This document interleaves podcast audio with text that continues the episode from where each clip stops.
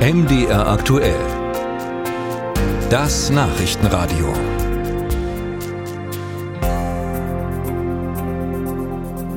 In der Stadt ist heute jede Farbe recht, Hauptsache sie ist schwarz, um Brecht zu zitieren. Wenn Menschen nämlich ganz in schwarz gekleidet durch Leipzig flanieren, kann das nur bedeuten, es ist Wave Gothic Treffen.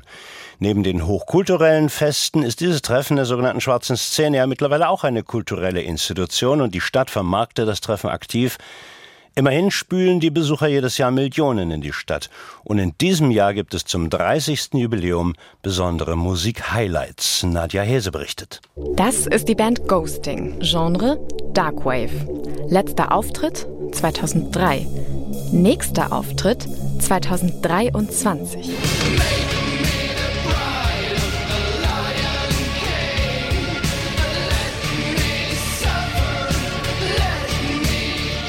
Cornelius Brach ist Pressesprecher des Wave Gothic Treffens, kurz WGT. Ghosting, das hat uns eben besonders gefreut, dass wir die nochmal reaktivieren konnten, nachdem man eben viele Jahre von denen gar nichts mehr gehört hat. Er überbringt das Highlight unspektakulär. Vielleicht, weil es sich einreiht in ein Programm voller Szenegrößen wie Front 242 und Das Ich. Es ist der Sound des weltweit größten Treffens der sogenannten schwarzen Szene.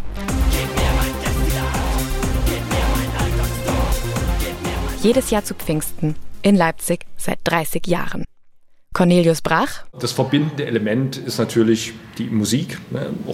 Ne, es gibt da tausend verschiedene Stile, die so ein bisschen in die Szene reinfallen. Aber trotzdem ist es allenthalben eben eine Musik, die eben nicht dem, dem normalen Massengeschmack und äh, dem normalen Pop-Radio-Geschmack äh, entspricht. Das war von Anfang an so. Sandro Standhaft ist einer von zwei Ideengebern des WGT. Er sitzt mit Beanie-Mütze und Bart vor dem Coney Island, wo geradezu lauter Musik gesägt wird. Es ist der Ort des allerersten Treffens vor 30 Jahren. Wir haben schwarz getragen und ganz traurig geguckt und traurig getanzt. Und das hat man so als Anti-Einstellung zum Staat gesehen. Ne? Obwohl wir es nicht waren. Wir hatten einfach nur eine gewisse Romantik, die wir ausleben wollten mit der traurigen Musik. Das hat schon damals mehrere hundert Szenemenschen und an die zehn Bands angelockt aus ganz Deutschland.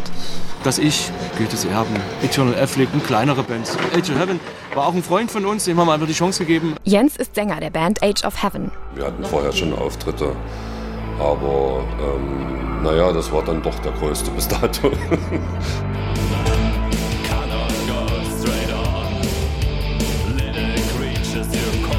Durch den Auftritt beim ersten WGT eilt ihnen der Ruf als Leipziger Gothrocker der ersten Stunde voraus. Gothic Rock, das bedeutet für Sänger Jens heute wie damals. Der traditionelle Gothrock ist eigentlich eine schöne, kräftige Rockmusik mit, mit ordentlichen Melodien, wo man auch gut noch tanzen kann. Zur Musik mitgehen, am besten unter Freunden, das ist für viele Szeneleute nach wie vor der Mittelpunkt des Treffens. Um die 20.000 Menschen kommen jedes Jahr aus der ganzen Welt. Zum Beispiel aus Japan und Südamerika. Sie alle vereint. Die äh, Farbe Schwarz, die äh, allgegenwärtig ist, ist natürlich für die meisten so ein gemeinsamer Nenner, wobei man hier und da ja auch ein bisschen Farbtupfer und Weiß oder so auch mal sieht. Sagt Cornelius Brach.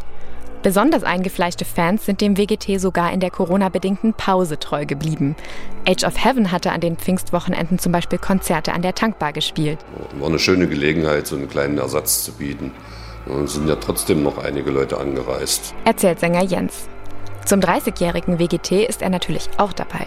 Diesmal als Besucher. Es gibt halt immer noch die traditionelle Gothrock-Ecke, da geht man hin. Ist auch eine Gelegenheit, mal was Neues kennenzulernen. Ja, und auch neue Leute kennenzulernen, klar. Ein Treffen halt.